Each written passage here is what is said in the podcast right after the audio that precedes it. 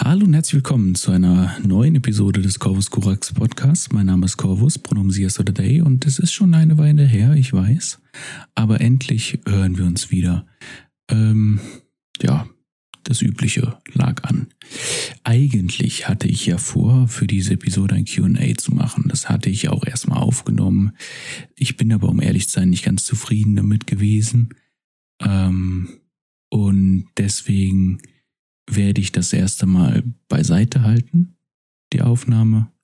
Mal gucken, ich hatte ja auf mehreren Plattformen nach Fragen gefragt, nur auf Twitter Antworten bekommen, auf YouTube und Instagram nicht. Vielleicht hat ja jemand noch Fragen und möchte die hier drunter stellen. Das ne, kann man natürlich machen. Die werde ich dann mit berücksichtigen. Ähm, mir war es dann auch wichtiger, es kam noch was dazwischen quasi. Mir ist nämlich eingefallen, eine der Sachen, das ist mir durch jemand anderen eingefallen wieder. Eine der Sachen, die ich sehr vermisst habe, als ich angefangen habe, auf YouTube nach Content zu gucken, ist, wie wenig Kanäle auf YouTube es gibt, die über Fiktion sprechen. Denn bevor ich mich äh, tief in die Theorie gestürzt habe, in die Philosophie, habe ich eigentlich hauptsächlich Fiktion gelesen. Und ich wollte gern hören, was andere über verschiedene Sachen zu sagen haben, auch über Sachen, die ich nicht gelesen habe. Einfach weil ich daran interessiert war, was es so gibt und äh, wie man das auslegen kann, was das einem sagt und so weiter und so fort. Ein bisschen mit der Fiktion arbeiten. Äh, besonders Literatur, natürlich über Film und Fernsehen und so weiter, da gibt es zig. Aber über sowohl Hörspiele wie auch äh, Aufführungen und Bücher findet man recht wenig. Und äh, da dachte ich mir, ja, dann nutzt doch mal die Chance.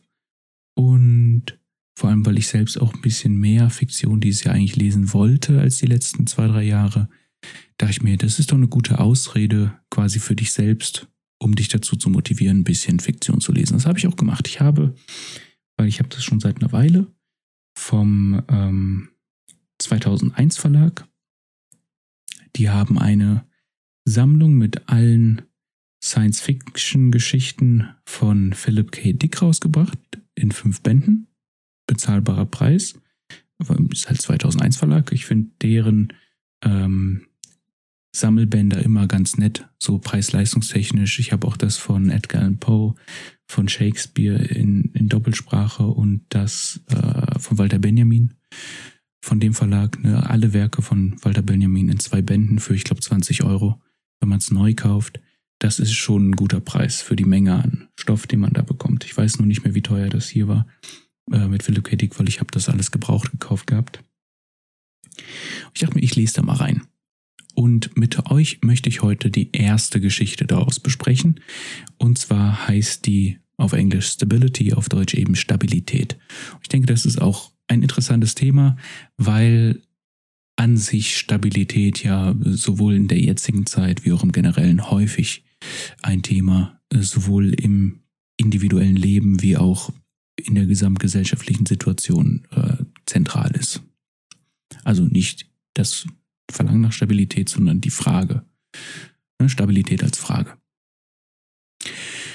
Ich werde das natürlich nicht so äh, ja, Literaturanalyse äh, mäßig machen, wie man es in der Schule gelernt hat, sondern ich werde da mehr äh, draufgehen, wie ich mit dem Text umgegangen bin, sozusagen. Also ich lese ja nebenbei noch andere Sachen. Momentan sind das ähm, das andere Geschlecht von Simone de Beauvoir, ähm, The Dawn of Everything von Graeber und Wengrow, ähm, die The Meditations on the Tarot A Journey in Christian Hermeneutics von einer anonymen Person und ähm, Die Krise des Absoluten von Daniel Pascal Zorn. Das sind so die vier Sachen, die jetzt quasi mit Einfluss darauf genommen haben, wie ich das gelesen habe, eben rein aus, aus dem Recency Bias her. Aber es gibt natürlich immer interessante Effekte, äh, wenn man eben Sachen sozusagen quer liest. Und ich denke, vielleicht wird da auch was bei sein, was äh, nicht nur für mich, sondern auch für euch interessant sein wird.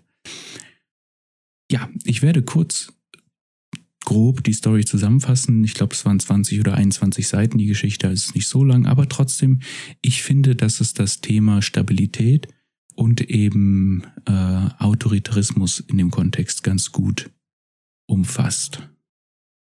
Erst einmal, was ganz interessant ist, ist, äh, ich, die, die, darauf werde ich trotzdem eingehen, ist das Publikationsdatum, weil geschrieben wurde diese Geschichte 1947, heißt also kurz nach dem Zweiten Weltkrieg. Und ich denke mal, man kann auch grob sehen, äh, wohin die Kritik des Textes indirekt auch gerichtet ist im Kontext der Zeit. Publiziert aber wurde sie zuerst 1987 in den äh, ersten englischsprachigen Collections. Also in der, ich glaube, das ist die äh, Collect, Collected Stories, so heißt die Sammlung, glaube ich, im ersten Volume. 87 zum ersten Mal veröffentlicht, also 40 Jahre nachdem es geschrieben wurde. Das Setting insgesamt ist ja in der Zukunft. Wir befinden uns, wenn ich mich nicht falsch erinnere, im Jahre 2500, also im 25. Jahrhundert. Äh, wo genau in diesem Zeitraum ist nicht ganz klar. Und zwar sind wir da in einem ganz interessanten Setting, denn ich hoffe, ich habe jetzt da auch die Zahlen richtig im Kopf, aber die sind eher irre irrelevant. Im 23. Jahrhundert hat ein Council festgehalten, dass der Fortschritt der Zivilisation beendet ist. Die Menschen kommen nicht mehr auf neue Ideen, um Sachen zu erfinden. Der Geist ist erschöpft. Geschichte ist offiziell zu Ende. Und nachdem es mehrere Jahre und Jahrzehnte gab, wo man quasi das verschwiegen hat, hat eine Person an einem Council gesagt, okay, wir kennen das an, dass es vorbei ist und jetzt sagen wir einfach, die Menschheit hat sich selbst zu Ende gespielt. Wir legen jetzt fest, dass unsere Gesellschaft nur noch auf Stabilität sozusagen aus ist. Ja? Die Regierung wird alles stabilisieren, also das ganze Leben wird durchbürokratisiert und ähm, wenn man was erfinden will, ist das zwar noch möglich, aber man muss da durch einen großen Komplex durch mit Bestätigungen, Überprüfungen, doppelter Überprüfung und so weiter und so fort. Also, wie man es vom Titel erwarten kann, Stabilität, das zentrale Thema. So, wir verfolgen durch die Handlung hindurch eine Person namens Robert Benton. Wir sehen ihn zum ersten Mal, beziehungsweise hören von ihm zum ersten Mal oder lesen von ihm zum ersten Mal, als er von einem Dach springt in der Dunkelheit der Nacht und seine Gleiter, seine Flügel ausfährt, um durch die Nacht zu segeln. Scheinbar ist das in der Zukunft ein, ja, Fortbewegungsmittel wie später darauf angespielt wird, weil er sich darüber ärgert, dass er die später im Verlauf der Story vergisst, äh, scheint das auch nicht so günstig zu sein. Demnach können wir mal davon ausgehen, dass wir es hier mit so einem Mittelschichtmann zu tun haben. Wobei natürlich die Gesellschaft insgesamt äh, aufgrund des Stabilitätsthemas auch mehr so auf ein gesamtgesellschaftliches äh, Mittelschichtmannsein ausgerechnet hat. Während dem Flug wird er aber gestoppt von einem Kontrolloffizier. Beziehungsweise der leuchtet ihn halt mit einem Licht an und unser Robert landet halt bei dem, geht mit dem zusammen in ein Office und dort wird ihm gesagt, dass er vor einer Weile hier war und dass seine sein eingereichtes Patent, also die Application davor, äh, dafür, äh, abgelehnt wurde. Er versteht nicht genau, was das soll. Also er weiß nicht, dass er irgendwie ein Patent versucht hat anzumelden. Und er wüsste auch nicht, was er hätte erfinden sollen, das irgendwie die Stabilität so gefährden könnte, dass abgelehnt werden muss er macht sich, äh, beziehungsweise gut nach dem Gespräch, er ist etwas verwirrt, drückt das auch aus, seine Verwirrung, vergisst seine Gleiter dort, geht äh, zu der Empfangsperson und holt sich dort die Maschine, die er angeblich eingereicht haben soll, ab und geht nach Hause. Beziehungsweise fährt mit einem Taxi. Daheim beziehungsweise im Office äh, bemerkt er, dass es sich bei dieser Maschine um etwas handelt, was wahrscheinlich eine Zeitmaschine ist. Er benutzt sie und landet in einer neuen, neuen Szenerie, etwas, was ihm nicht bekannt ist, denn da ist viel Grünzeug, viel organisch, viel Natur und so weiter und so fort. Und auf dem Weg findet er ein, ja, eine Glaskugel. Und auch, ähm, obwohl ihm eine, eine Stimme von einem sogenannten Guardian äh, ihn warnt, dass diese Glaskugel das Böse behaust, nimmt Benton trotzdem die Kugel mit heim. Diese Kugel fängt auch an, mit Benton zu kommunizieren, per Telepathie. Sie informiert ihn darüber, wie er die Zeitmaschine verwenden kann, um wieder zurückzukommen. Allerdings kommt er nicht ganz genau da an, wo er angefangen hat zu reisen, sondern kurz bevor er diese Erfindung eingereicht hat. Also er, er landet vom Anfang der Story aus in der Vergangenheit. Jetzt ist quasi das erste Mal, wo er sein Patent anmeldet im Control Office. wie es typisch ist bei Zeitreise-Stories, kann man hier das Szenario zerdenken. Jedenfalls, die Leute, die dort angestellt sind, merken, dass irgendetwas komisch ist. Denn beim ersten Besuch schien er ganz klar zu wissen, wo er ist, warum er da ist, wer die Menschen sind, die da sind, mit denen er redet und so weiter und so fort. Beim zweiten Mal wirkt er so, als wäre er noch nie da gewesen. Das sorgt dafür, dass die Leute die die Kontrolle haben, auf die Idee kommen, dass Benton die Maschine benutzt hat und die Stabilität zu zerbrechen droht. Deswegen besuchen sie ihn daheim. Sie versuchen, ihn zu konfrontieren. Die Kugel ist währenddessen recht entspannt und sagt, dass alles soweit nach Plan läuft. Und einer der Kontrolleure sieht diese Kugel. Erzählt, dass es wohl eine vergangene äh, Geschichte gab von einer bösen Stadt, die in einer Glaskugel von Gott gefangen wurde, um alle davor zu schützen. Diese Kontrolleur versucht dann auch, diese Kugel von Bänden zu schnappen, aber als Reaktion zerstört Benden sie. Ein merkwürdiger Rauch steigt aus der Kugel empor und Benton verliert sein Bewusstsein. Es gibt einen Wechsel in der Szene. Jetzt sind wir fast komplett am Ende. Also es gibt nicht mehr viel Text. Benton wacht in einer Stadt auf, in der andere Menschen auch leben, aber in der sie den, Mensch, äh, den Maschinen dienen. Die Menschen dienen den Maschinen. Er hat allerdings keine Erinnerung daran, dass jemals etwas anders war. Und nachher werde ich auch noch ein Stück der Endszene äh, euch zitieren, weil ich die sehr passend finde. Wir werden hier jetzt hauptsächlich über, also wir werden über die zwei Szenarien, mit denen wir präsentiert werden, sprechen, aber nicht über die Kugel. Auch wenn das interessant wäre. Für Leute, die das interessiert, würde ich vorschlagen, gerade wenn man die Geschichte gelesen hat, würde ich vorschlagen, dass man diese Kugel von einem ja, baudrillardischen Standpunkt aus vielleicht äh, interpretieren möchte, im Kontext von, äh, von der Verführung und Lass dich nicht verführen. Von den beiden Werken aus. Ich denke, da kann man mit dieser Kugel interessante Dinge machen. Aber das ist jetzt gerade nicht ganz so wichtig. Es geht mir darum, es geht um Stabilität. Offensichtlich geht es auch darum, wie die Stabilität die einzelnen Personen unterdrückt R drückt. Was wird uns hier präsentiert?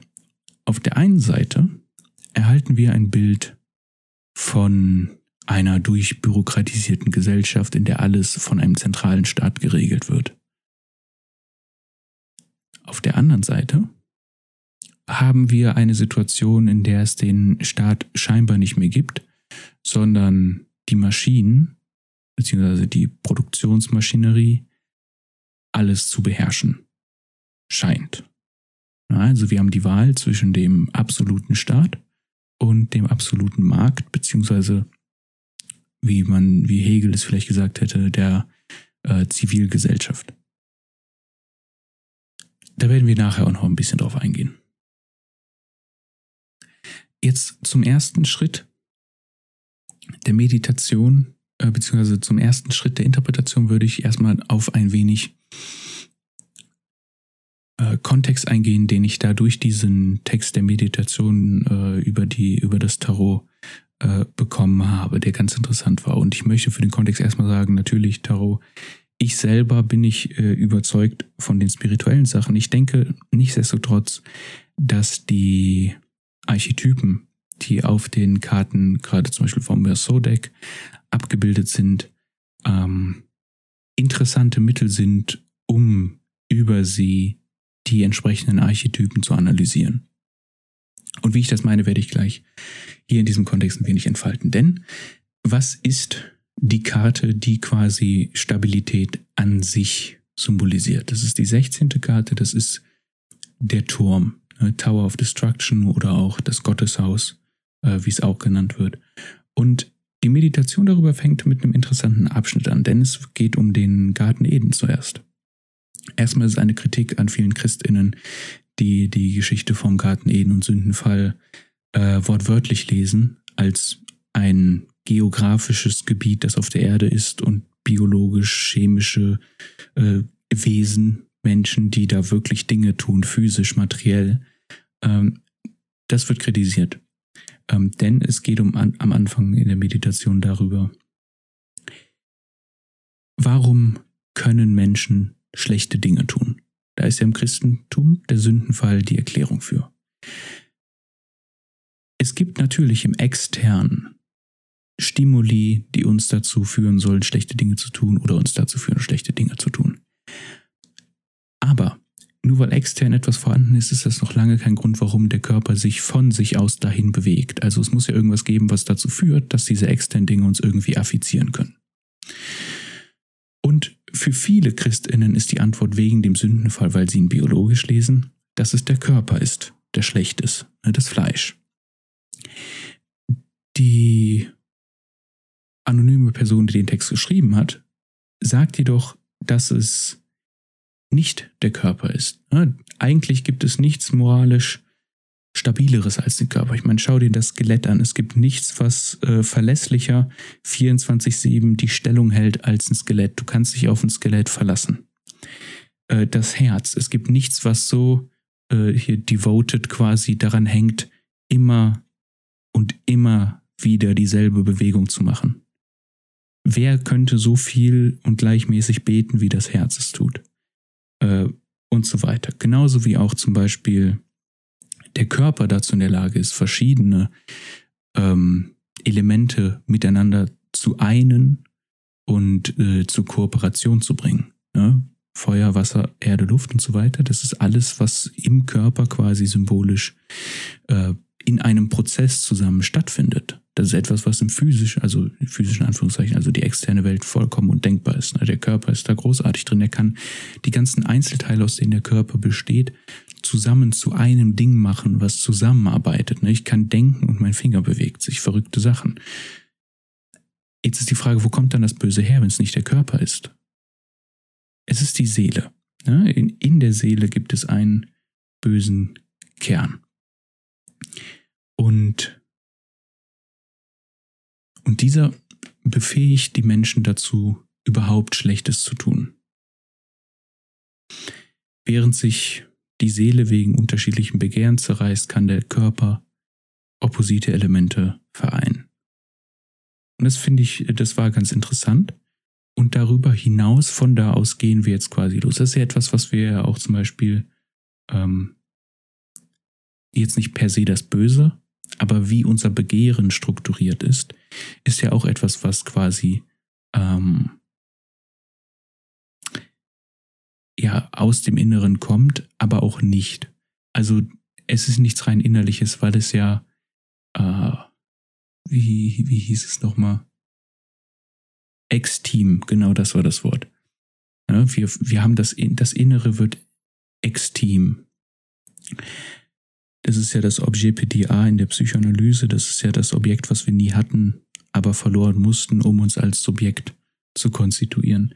Darüber haben wir in einer vergangenen Episode gesprochen über, wie war der Titel? Es ging da um Neurowissenschaft, Elon Musk und so weiter und so fort. Da habe ich auch ein bisschen über den Sündenfall schon mal gesprochen gehabt.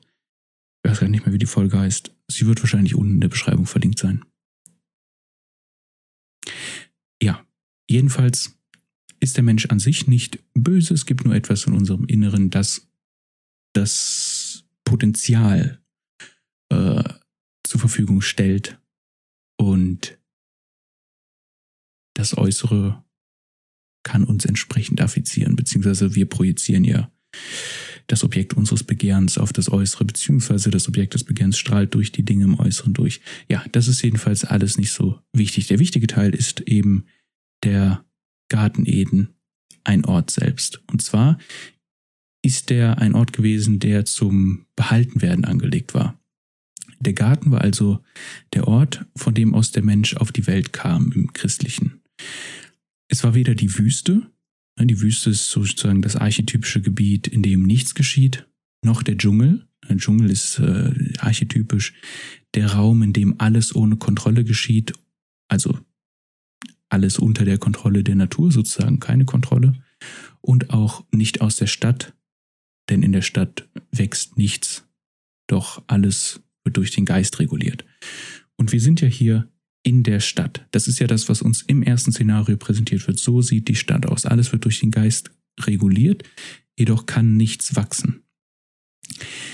Und das ist das, was der Turm darstellt. Der Turm ist das Symbol der Absicherung, der totalen Systematisierung, also dem Versuch, alles zu erfassen, was man behalten will und eine Paranoia gegenüber allem, was ausgeschlossen wird durch die Systematisierung. Ne, immer wenn ich ein Inneres forme durch ein System, gibt es ein Äußeres an verlorenen Dingen, die jedoch nicht wirklich außen sind, weil es nie ein richtiges Innen und Außen gibt. Ne, also jetzt, klar, können partikulare Dinge woanders liegen im physischen Raum, aber wirklich auf einer äh, ontologischen Ebene gibt es kein Äußeres. Das sind die Lücken im Inneren des Systems. Und deswegen drohen sie auch immer, das System zu zerbrechen. Wir bauen also aus Paranoia vor dem anderen einen Turm. Wir bauen die Stadt aus der Paranoia vor dem anderen. Und das Gegenstück zu diesem Turm, das Gegenstück zu dieser Stabilität, wie sich hier in der Geschichte von Philip K. Dick dargestellt wird, das ist eben der Garten. Der Garten ist ein Zustand, in dem von Geist bis Natur alles kollaboriert und in einer gewissen Art und Weise von einem Equilibrium äh, vorhanden ist.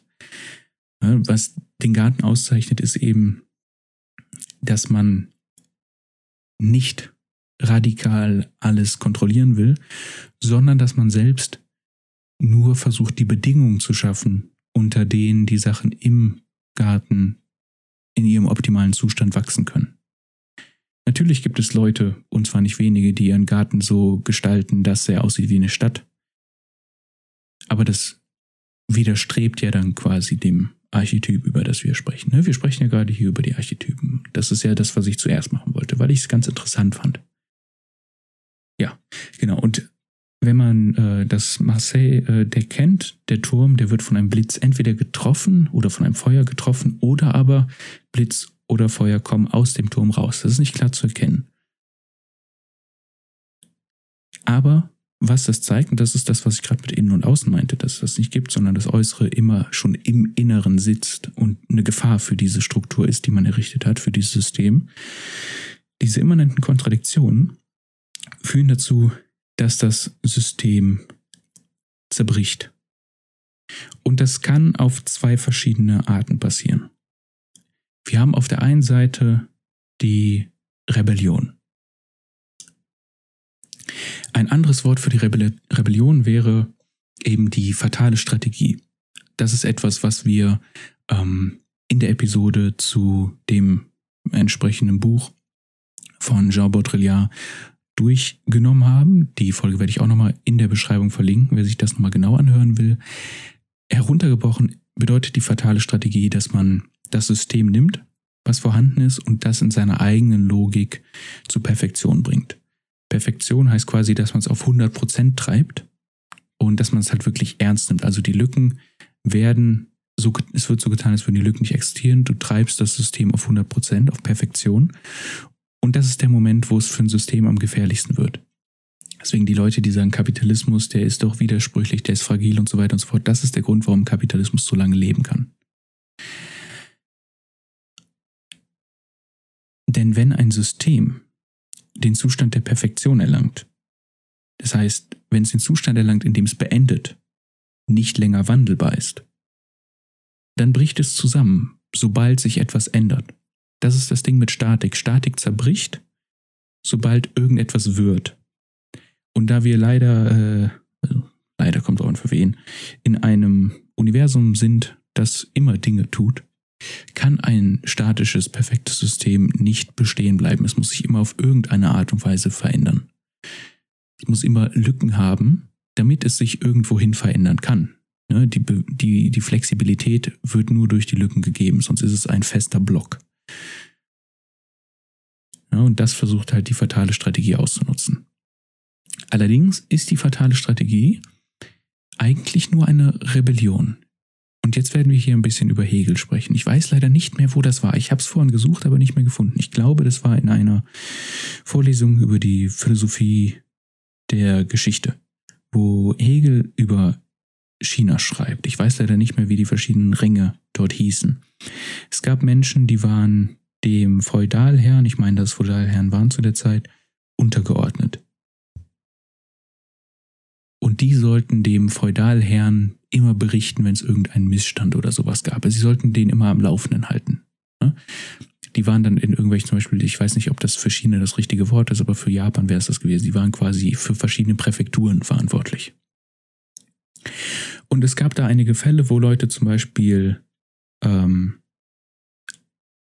ein neuer Feudalherr, ich weiß nicht, welchen Rang er hatte, ähm, hat sich quasi durch einen kriegerischen Akt auf den Thron gesetzt. Und das hat dafür gesorgt, dass eine dieser, dieser Sprecherpersonen, äh, eine dieser Edlen, ähm, wie sie genannt wurden, das weiß ich noch, aber ich weiß nicht mehr, wie die offizielle Bezeichnung war, angefangen hat, ihn zu beleidigen. Und ihm wurde die Zunge rausgeschnitten. Und er hat die Pointe seiner Beleidigung mit dem Blut seines Mundes noch auf den Boden geschrieben. Das ist eine Rebellion. Das ist eine klare Aussage, die natürlich auch symbolisch was bewegt. Sie kann dafür sorgen, dass zum Beispiel die Person an der Spitze eine andere wird. Aber das ändert natürlich nichts am System. Es gab auch Leute, die sind schon mit einem Sarg dahin angereist, weil sie wussten, das, was sie zu berichten haben, wird ihnen den, also es wird sie den Kopf kosten. Hegel schreibt da sehr positiv drüber, über den Charakter dieser Elend und so weiter, aber letzten Endes ist es eine Rebellion, es ist eine fatale Strategie, weil man versucht, es bis zur Spitze zu treiben. Aber es scheitert letzten Endes. Und das ist auch, wenn wir jetzt das mal in die Gegenwart ziehen, ähm, ist das eine Frage, die man zum Beispiel stellen kann an Fridays for Future und Co. Glaubt ihr, dass es einen Staat gibt, der nicht den Klimawandel leugnet? Was ich damit meine, ist nicht, dass die Leute, die in der Regierung sitzen, sagen, ja, ich glaube, dass der Klimawandel echt ist und eine Gefahr ist, oder nein, ich glaube das nicht. Das ist nämlich egal, was sie sagen. Das hat nur einen minimalen materiellen Effekt im Gegensatz zu dem, was sie quasi, ja, politisch bzw. polizeilich tun, ne, wenn wir in, in den Begriffen von Raschia sprechen. Wenn man sich anguckt, was die Staaten machen, egal ob Amerika, Deutschland, Frankreich, ist komplett egal wer. Wenn man sich anguckt, wie rasch sich das Klima entwickelt und wie drastisch die Maßnahmen sein müssten, gesamtgesellschaftlich, nicht nur ökologisch, sondern eben auch ökonomisch, sozialpolitisch und so weiter und so fort, um diese Krise noch ansatzweise zu bewältigen zu können. Bevor es wirklich absolut zu spät ist. Ich meine, für gewisse Sachen ist es schon zu spät, aber es könnte noch immer schlimmer werden.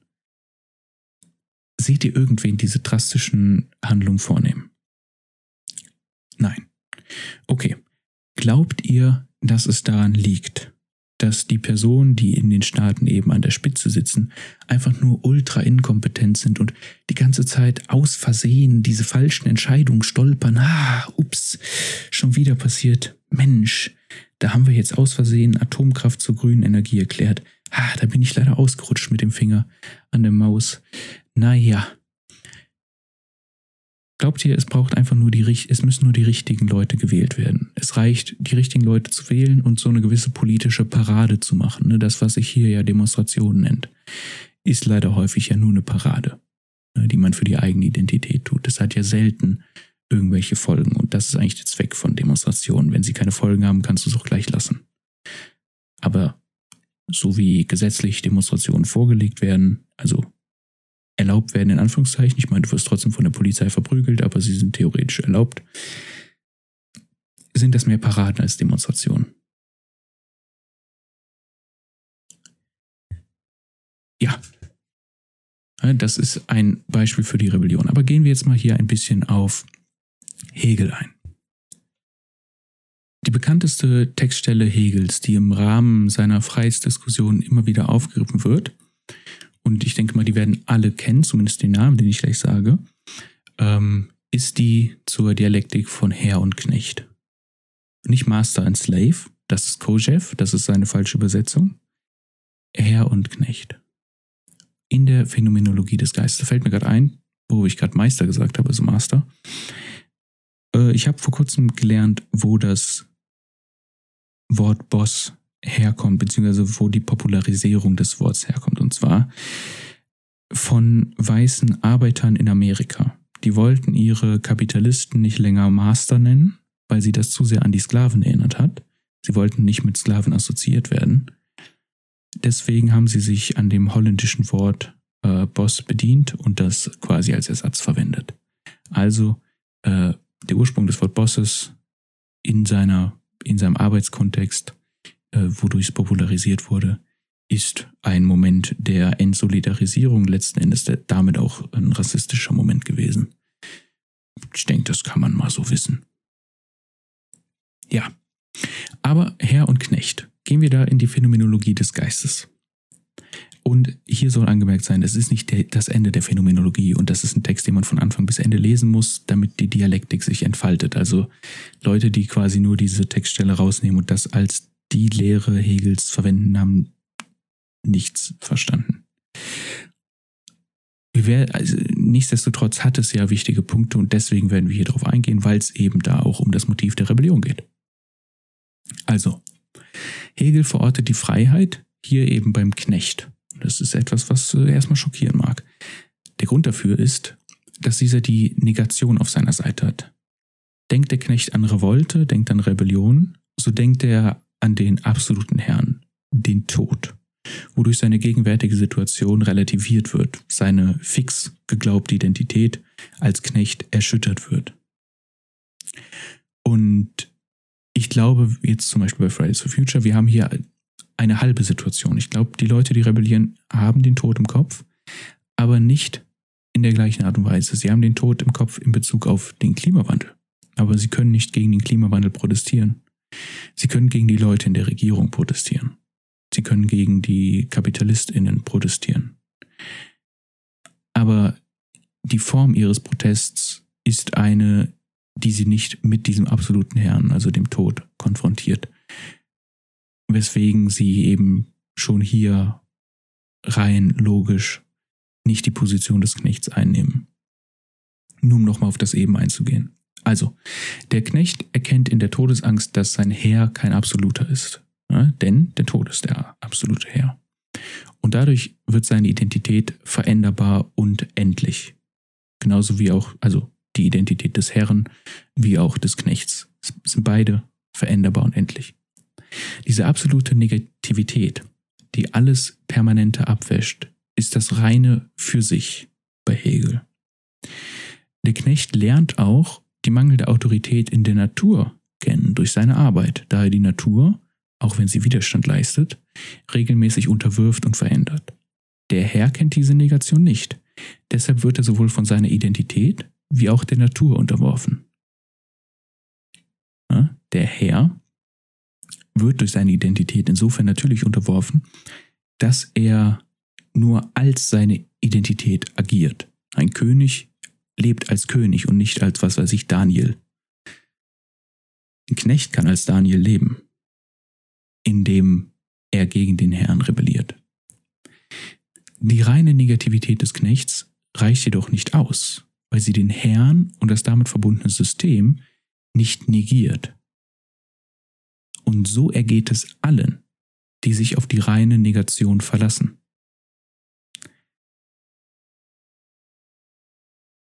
Die Phänomenologie geht von hier aus weiter. Ne? Es geht dann um, die, um den Stoizismus und so weiter und so fort. Aber das ist jetzt erstmal für uns nicht so wichtig. Mir ging es nur darum, diesen Abschnitt kurz einmal zu besprechen, weil er in diesem Kontext eben äh, im Kontext der fatalen Strategie meiner Ansicht nach wichtig zu benennen war. Und hier kommen wir natürlich zu dem, was quasi auf diesem einen Bild der Autorität, beziehungsweise Autoritären, weil es gibt einen Unterschied zwischen autoritär und Autorität. Autoritär ist quasi das, was übrig bleibt, wenn man die Autorität verliert.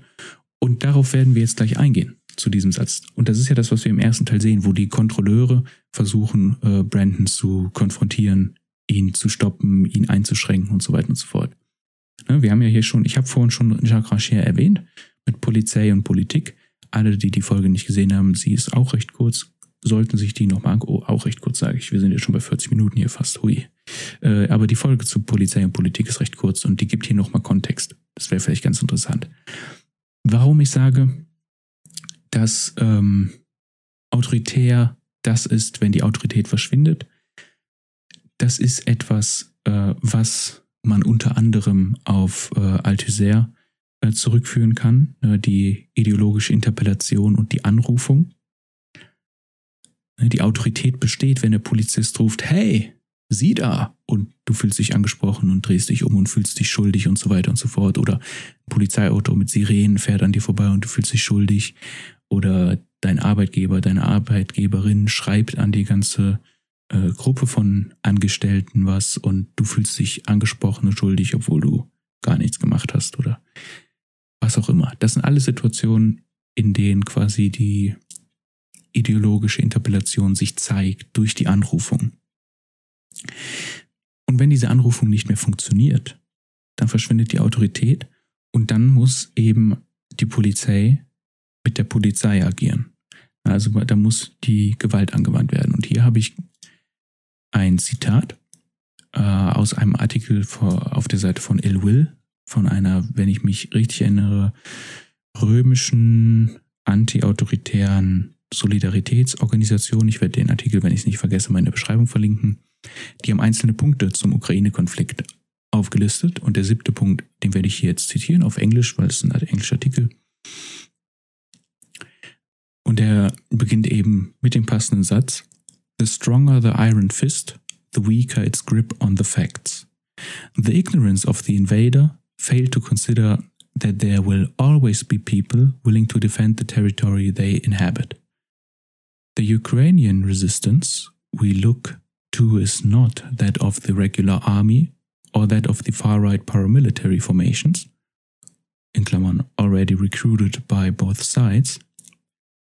Rather, it is that of those who have chosen to resist in every form and fashion in order to defend their lives and their land, or simply to hold open the possibility of fighting against tomorrow.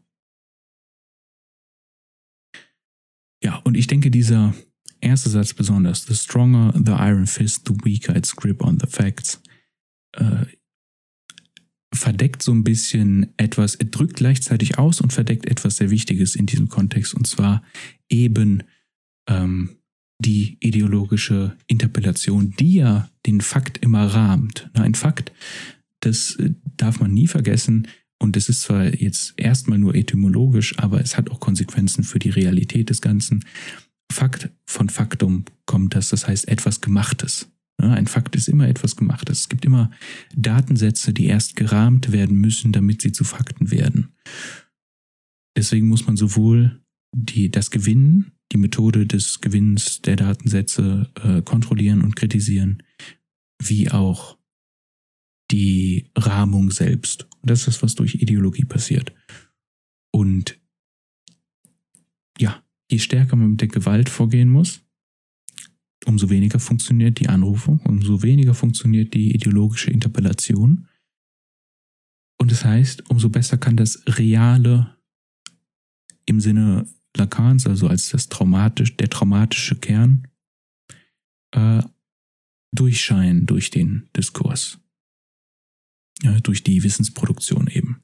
Du hast, ein, du hast eine gewisse Wissensproduktion als Struktur in der Gesellschaft und wenn die Autorität, die diese legitimiert und die sich im Gegenzug damit auch legitimiert, verschwindet durch den Mangel an äh, ideologischer Interpellation, durch das Verlieren der Anrufung oder den Effekt der Anrufung,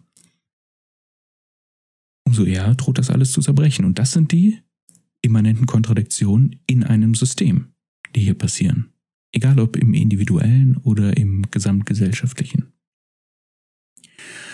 Und weil wir gerade hier bei Hegel waren, möchte ich hier auch noch mal ein bisschen auf Hegel eingehen, weil hier haben wir ja quasi eine autoritäre Regierungsform der, äh, des zentralen Staats, der Durchbürokratisierung des Lebens, die absolute Herrschaft der Polizei.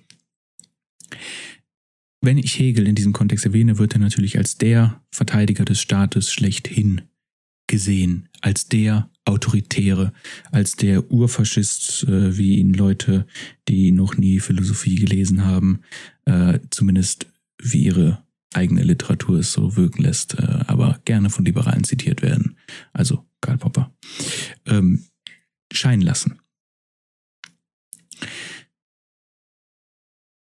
Und deswegen muss ich hier auch natürlich ein bisschen über Hegel sprechen. Und weil ich mich ja auch nicht selten positiv auf Hegel bzw. sein Programm beziehe, ist es natürlich, ist auch natürlich ein bisschen verwunderlich, dass ich das tue, weil Hegel ist nicht der explizit politischste. Wenn man seine ganzen Werke durchgeht, ist das allermeiste davon nicht explizit politisch gedacht. Es ist kein Programm oder sowas. Und Hegel selbst hat ja seinen wahrscheinlich seinen, seinen größten politischen Text, die Grundlinien zur Philosophie des Rechts, ähm, eben nicht mit der gegenseitigen Anerkennung, also nicht mit der Anerkennung wie jetzt in der Phänomenologie, sondern mit dem Staat beendet, ähm, da für Hegel der Staat absolute Politik ist. Und ich finde, es, es wäre, glaube ich, ganz nützlich, hier ein wenig zu erklären, was Hegel damit meint weil ich denke, dass das häufig Missverständnis ist, auch wenn ich da meine äh, Probleme natürlich mit habe. Nichtsdestotrotz denke ich, ist es doch, was Hegel hier sich gedacht hat, besser als was einige darin lesen. So. Denn nur durch den Staat als absolute Politik, äh, nur durch ihn erkennen wir unsere Abhängigkeit zum Ganzen, also zum Allgemeinen, zur Gesellschaft und so weiter. Und nur durch diese Erkenntnis können wir ein authentisches Subjekt werden. Und das klingt natürlich erstmal so, ah, ich weiß nicht, Hegel, würdest du das heute noch sagen bei dem ganzen Neoliberalismus und der Paranoia? Und da kommen wir gleich zu tatsächlich. Und dann sind wir wieder zurück beim Thema Turm mit der Paranoia und dann sind wir auch wieder zurück beim Text. Und zwar, der Staat funktioniert für Hegel besser als andere losere Gesellschaftsform, dadurch seine entfremdende Wirkung alle Subjekte unter dem Staat als entfremdete Subjekte zusammenkommen. Auch wenn dieses Buch eben als Hegels Verherrlichung der Herrschaft und so weiter gelesen wird, ist es alles andere als eine Legitimation des Autoritären.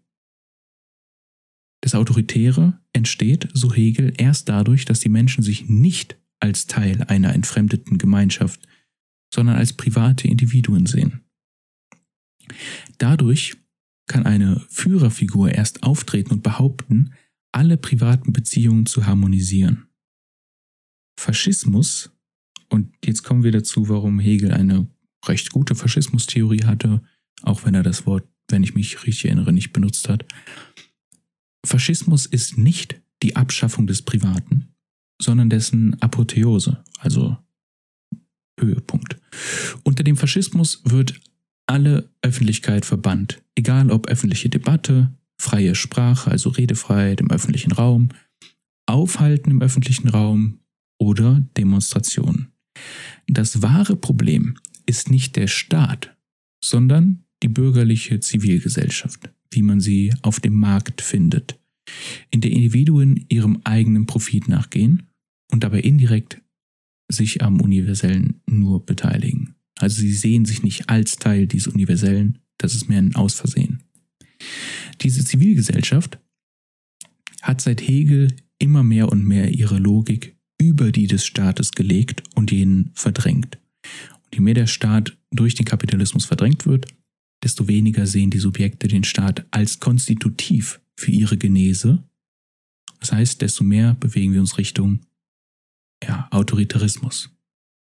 Und hier sieht man natürlich dann den Punkt, ähm, wo in gewisser Art und Weise hier auch schon äh, unter anderem Judith Butler vorgegriffen wird. Ne, Judith Butler verort, äh, verortet ja die Genese der Unterwerfung, also ne, der Subjektivierung des Subjekts unter zum Beispiel die Geschlechternorm und so weiter, ja, als einen äh, juridisch-medizinischen diskursiven Effekt.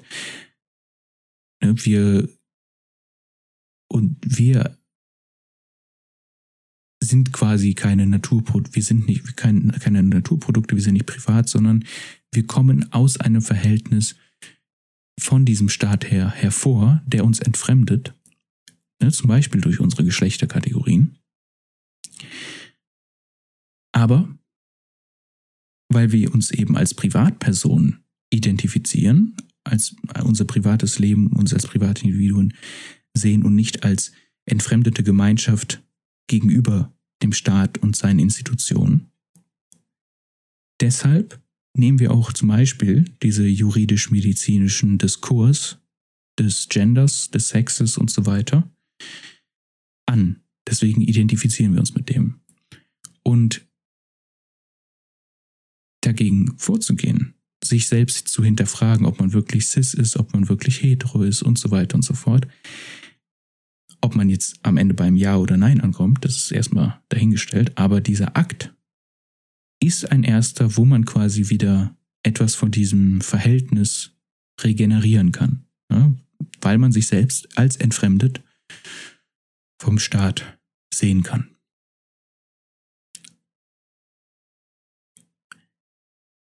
Ähm, Todd McGowan hatte darüber auch sowohl geschrieben wie auch in seinem Podcast Why Theory, den ich nur empfehlen kann, gesprochen und ich war da ein bisschen enttäuscht, dass ihm diese Parallele nicht aufgefallen war, weil sie meiner Ansicht nach so offen war. Ja. Wir können eigentlich äh, jetzt so einen Übergang zum zweiten Modell machen, was uns hier vorgestellt wird. Und dazu werde ich jetzt euch die Szene erst einmal vorlesen, äh, mit der wir konfrontiert werden äh, bezüglich des, der zweiten Szene.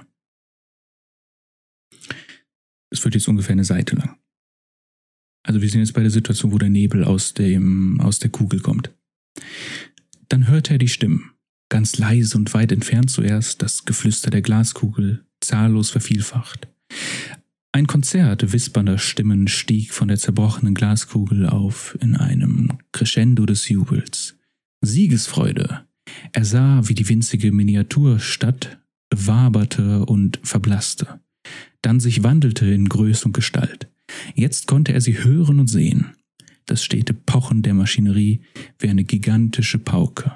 Das Schütteln und Rütteln klobiger Metallwesen. Diese Wesen wurden bedient.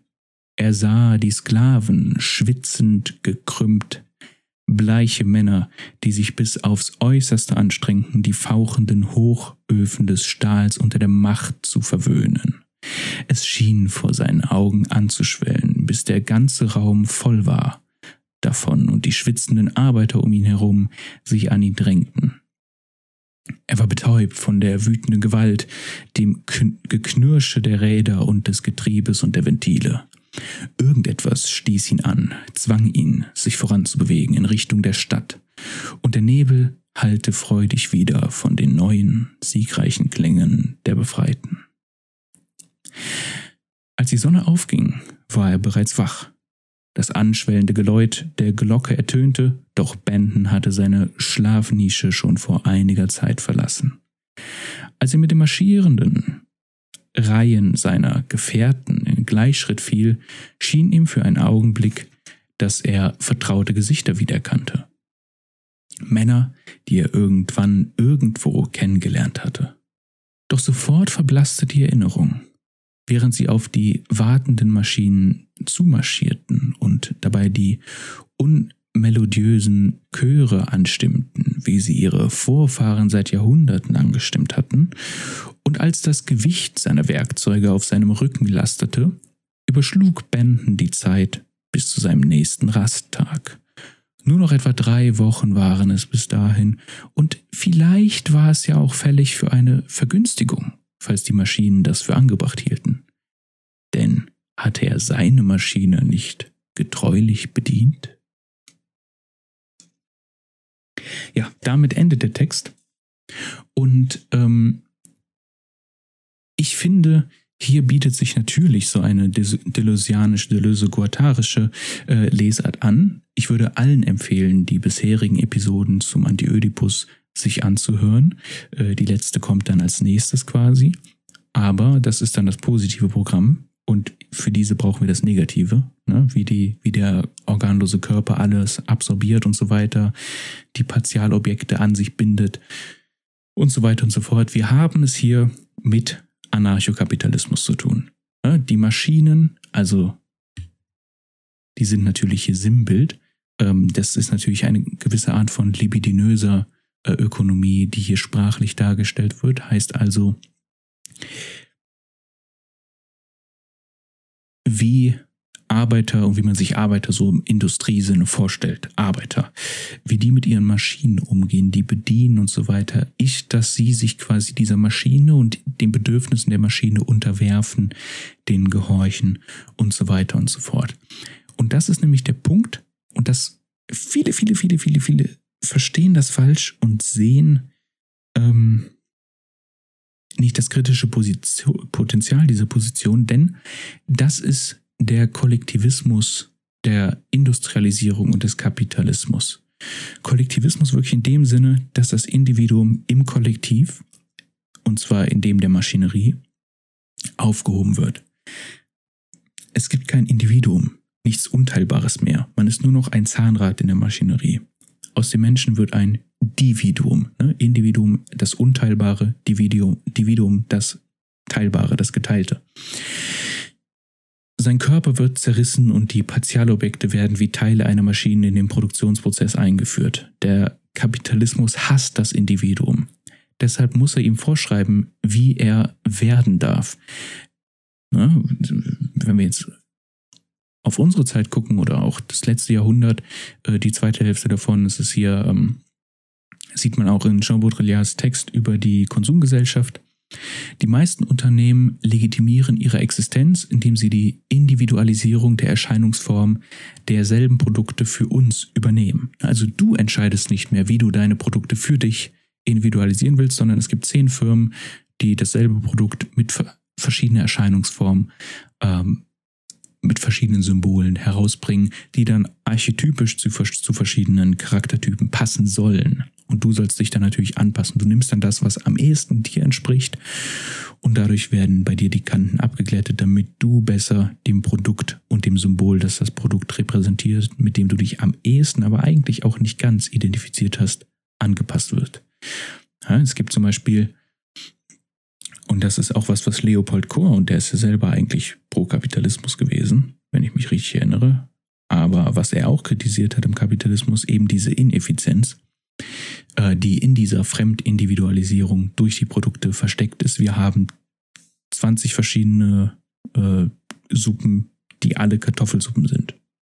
Das ist ein anderes Unternehmen, andere Symbole, andere Preise, die allermeisten Zutaten sind gleich. Es gibt da Minimalunterschiede, wenn es Produkte sind, die für verschiedene Krankheiten produziert sind, ne? verschiedene Allergien und so weiter, dann ist das was anderes. Aber wenn es wirklich nur um die Gestaltung geht, gibt es Unternehmen, die sich nur durch diese individualisierte Gestaltung ihr Existenzrecht sichern. Und das eben, indem sie dir deine eigene Individualisierung klauen. Man bekommt die substanziell selbe Seife in, äh, ich glaube, Seife war das Beispiel bei Leopold Kohl, in 20 verschiedenen Verpackungen, umgeben von unterschiedlichsten Werbezeichen. Dieser Unterschied in der Werbung und die Vorbereitung zu verschiedenen verkauften Identitäten ist das, was die Existenz dieser Unternehmen legitimiert. Und hier in diesem Beispiel vom Ende der Geschichte haben wir es halt wirklich in dieser totalen Art. Und hier sieht man auch, warum es für Marx wichtig war, äh, dass wir eben keine Sklaven sind im Kapitalismus. Denn ähm, wir, der Charakter hier sieht sich ja selbst als Sklave, er sieht sich selbst als untergeordnet, ähm, er wird von den Maschinen benutzt.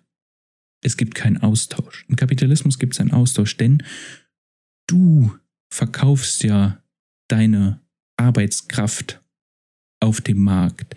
Das ist das, was dir quasi, das, das ist dein Potenzial, mit dem du verhandeln kannst. Das ist das, wo du streiken kannst. Das ist ja das, warum Massenstreiks funktionieren.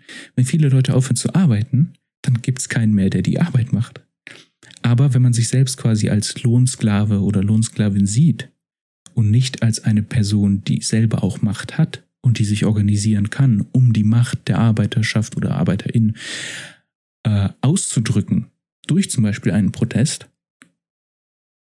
dann äh, hat man verloren. Das ist wichtig und das ist das, was hier, was man hier am Ende sieht. Äh, hier fehlt das als Gegenwehr, dieses Element. Er hat sich schon komplett selbst untergeordnet, sich selbst in die Maschinerie eingefügt, sieht sich selbst als Sklaven.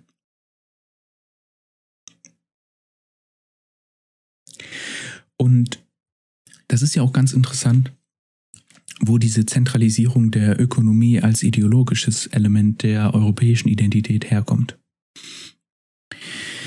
Denn auch wenn man gern davon spricht, dass die Amerikaner mit dem Calvinismus und so weiter die Arbeitermoral äh, auf einen Höhepunkt gehoben haben, wie er geschichtlich vorher nicht und so weiter und so fort, trotzdem ist es ein europäischer Ursprung. Ich meine, gut, das alles, alles, was wir heute Amerika nennen, hat auch europäischen Ursprung. Ne? Die Indigenen äh, sind da natürlich von ausgenommen, aber bei denen sprechen wir auch nicht von Amerika. Und hier äh, kommen wir natürlich dann jetzt zu Graeber und Wengrow, weil die ganz interessant gezeigt haben, wo kommt die Debatten über Gleichberechtigung, also Equality, äh, in Europa her. Viele sehen den Ursprung in Rousseaus Texten, äh, in Rousseau seinem, ähm, seinem Traktat über das Thema. Aber dieses Traktat kam nicht aus dem Nichts, sondern war Teil eines Essay-Wettbewerbs zu dem Thema. Und das wurde angestoßen durch etwas Externes, wodurch durch die Indigenen in Amerika, ne, also was wir heute Amerika nennen. Denn in den ersten Jahrzehnten, wo die Europäer auf die Indigenen getroffen sind, wurden die nicht gleich komplett mit Waffen überrannt und so weiter, sondern das ist, das ist ein längerer Prozess gewesen. Das ist nicht von heute auf morgen passiert. Und die ersten Leute, die da hingegangen sind, zum großen Teil, waren zum Beispiel religiöse Personen, die versucht haben, diese neuen Menschen, die man gefunden hat, von der eigenen Religion zu überzeugen. Deswegen gab es Debatten. Es gibt auch Bücher mit Aufzeichnung dieser Debatten. Eins, das ich sehr gern gelesen hätte, äh, über einen Repräsentanten der Wendert, der Candiaron hieß. Leider habe ich das nur noch auf Französisch gefunden, obwohl 1700 noch was da auch deutsche Ausgaben von existiert haben. Das hat mich sehr geärgert. Mein Französisch ist nicht gut genug dafür. Hätte ich sehr gern gelesen, weil die Zitate, die Wengrow und Graeber da bringen, sehr interessant sind. Also, es lief so. Die Europäer sind da hingekommen, haben angefangen mit denen zu diskutieren. Und die Wendat, die haben eine ganz interessante Gesellschaftsstruktur gehabt. Sie waren noch nicht die einzigen, die so strukturiert waren, aber sie waren halt die, die da die Debatte geführt haben. Und zwar äh, funktionierte deren Gesellschaft so, die haben einen Führer gehabt, einen Stammesführer oder wie auch immer man, wie sie das in ihrer eigenen Sprache genannt haben. Und die hatten aber keine Polizei.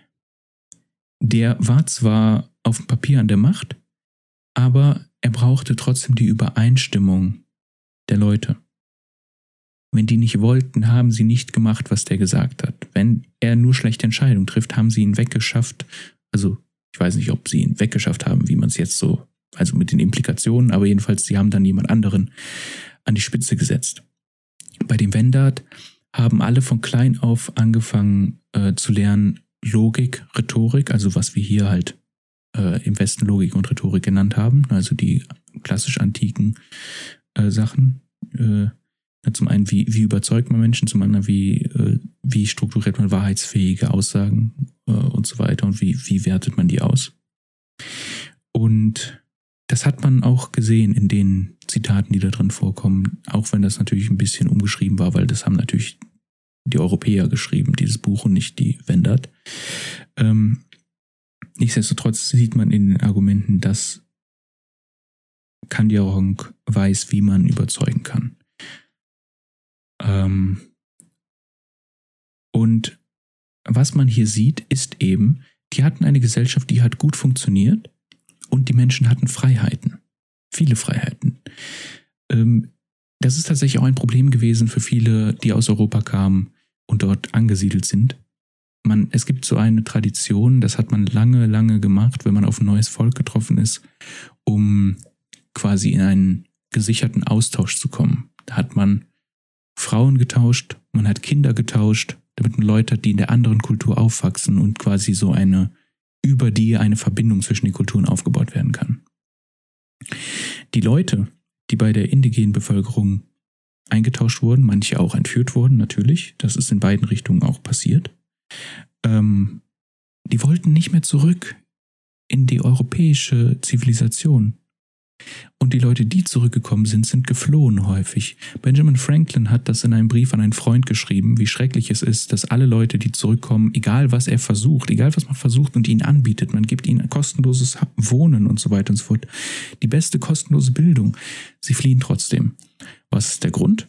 Zum einen waren die Indigenen im Normalfall offener, was zum Beispiel verschiedene sexuelle Sachen angeht, zum Beispiel Sex vor der Ehe und sowas. Na, also deutlich progressiver als natürlich die prüden Christen.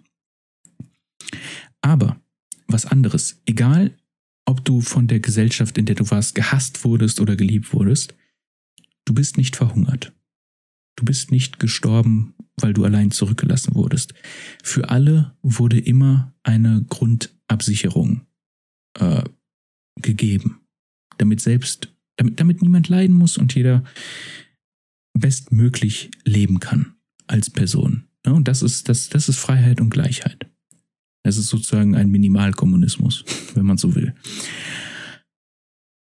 Und die Leute, die aus, den, aus diesen Gesellschaften, die da gelebt haben oder aufgewachsen sind und zurück in die europäischen sind, die haben die Kälte der Europäer erlebt, haben sich zurückgelassen gefühlt, alleine, nicht mehr eingebunden in die Gesellschaft und sind deswegen geflohen.